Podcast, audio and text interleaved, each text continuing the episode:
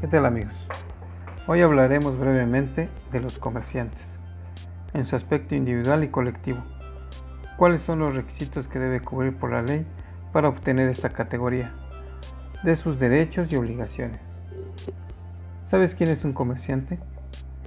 Los comerciantes son personas encargadas de activar el mercado a través de la elaboración de productos manufacturados o de servicio, de distribuirlos y darlos a conocer para su consumo de una sociedad, al mayoreo y al menudeo. Denominamos comerciante en términos generales a la persona que se dedica habitualmente al comercio. También se denomina así al propietario de un comercio.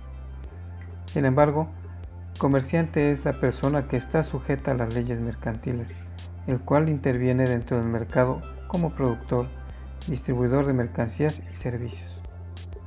El Código de Comercio dispone en su artículo tercero quiénes pueden ser comerciantes.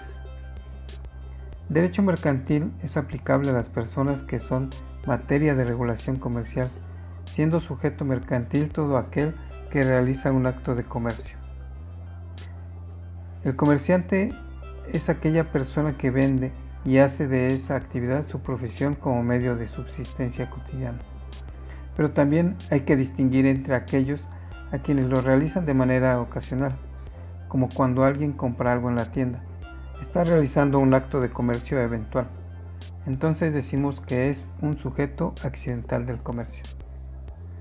Los comerciantes en general tienen como fin comerciar con bienes mercantiles, excepto cuando las adquisiciones que hagan sean para la satisfacción de sus propias necesidades o para las de sus familiares, pues no serán considerados actos de comercio. Siguiendo con lo establecido, podemos clasificar a los comerciantes como persona individual o física. Es la persona con capacidad legal para ejercer el comercio. Hace de él su ocupación ordinaria o profesional permanente. También tenemos a los colectivos o sociedades mercantiles ya sea de nacionalidad mexicana o extranjera, por disposición legal ejercen el comercio de manera lícita cuando se encuentran registrados y tienen reconocida su personalidad jurídica. El artículo 17 del Código de Comercio establece como obligación para todos los comerciantes anunciar su calidad mercantil, inscribirse en el Registro Público de Comercio, esta obligación es optativa para el comerciante individual y forzosa para el colectivo, de acuerdo al artículo 16 del Código de Comercio.